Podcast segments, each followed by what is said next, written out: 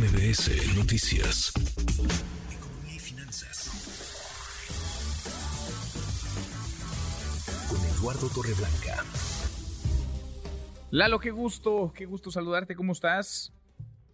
Igualmente, Manuel, me da mucho gusto poder saludarte este inicio de semana y poder saludar al público que nos escucha regularmente. Buenas tardes. Muy, muy buenas tardes, eh, Lalo. Hay un montón de pendientes, eh, rezagos en nuestro país. Eh, pienso, a bote pronto, seguridad, desde luego. No estamos mejor que antes, aunque se diga lo contrario.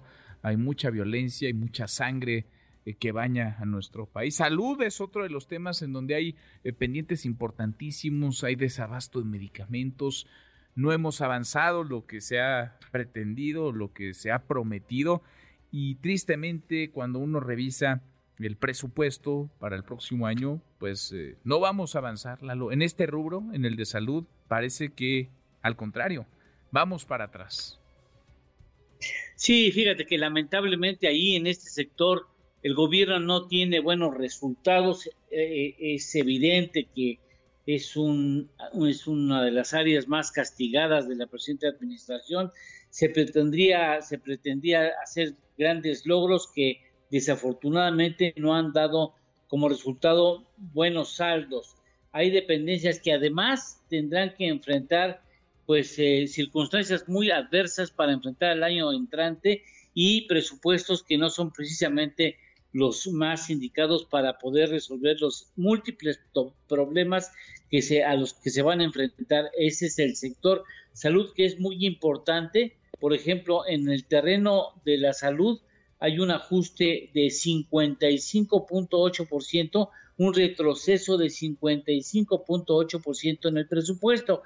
Claro que hay que tomar en consideración que a cambio hay una orientación del IMSS Bienestar que va a obtener el año entrante un presupuesto de 128.624 millones de pesos, según las, eh, las pretensiones del gobierno federal que tendrán que pues eh, resolver los diputados, porque el presupuesto de egresos es una potestad exclusiva de la Cámara de Diputados. El IMSS Bienestar va a tener la responsabilidad de entrar como relevista del INSABI, que fue un terrible fracaso que intentó superar el Seguro Popular y que no, no pudo hacerlo y tuvo que desaparecer a principios de este año, tomando como base el presupuesto asignado al bienestar para el 2024 y tomando en cuenta una membresía de atención de 1.4 millones de mexicanos que era la meta o estaba como punto fundamental del Seguro Popular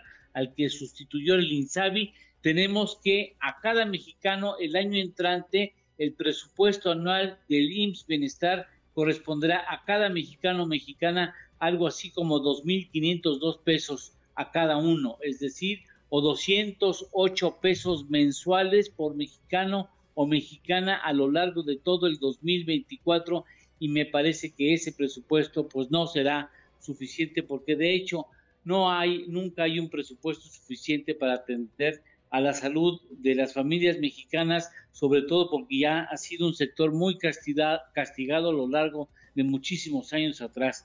El ISABI, el INSABI nació en 2020 con un presupuesto de 74.556 millones de pesos, el último presupuesto fue de 107.206 millones de pesos y ni aún con el presupuesto del IMSS Bienestar, si se le asigna lo que pretende el gobierno, podrá hacer frente con, eh, de manera holgada con las necesidades que va a tener que enfrentar por la población mexicana beneficiaria o pretendidamente beneficiaria el año entrante. Qué cosa. Pues, eh, y mientras el dinero invirtiéndose, entre comillas, o despilfarrándose, tirándose en otras, en otras cosas que estoy seguro no son tan prioritarias para los mexicanos como sí lo es la salud. Tendría que serlo también para los gobiernos. ¿Lalo, tenemos postre? Claro que sí. Una aerolínea, la aerolínea que más pasajeros transportó el año, el año pasado, perdón, estoy hablando del año entrante, del año pasado, ¿cuántos, cuántos, cuántos millones de eh, pasajeros? ¿En, el, ¿En el mundo o en México?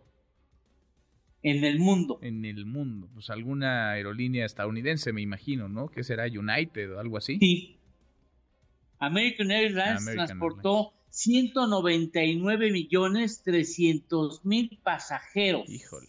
199 millones 300 mil pasajeros eh, de las 20 con mayor transportación de seres humanos el año pasado, seis son estadounidenses. Seis. Claro, en el 2020 tuvieron importantes apoyos de su gobierno. Claro, ¿eh? eso, cómo es, no. eso es relevante señalar. Oye, hay que decirlo, ¿eh? las aerolíneas estadounidenses están lejos de ser de las mejores aerolíneas del mundo, muy lejos en servicio, no, por en mucho, calidad, por, muy, sí, muy por lejos, mucho. Sí. sí, sí, sí. Sí, en fin, sí, sí. abrazo, gracias Lalo.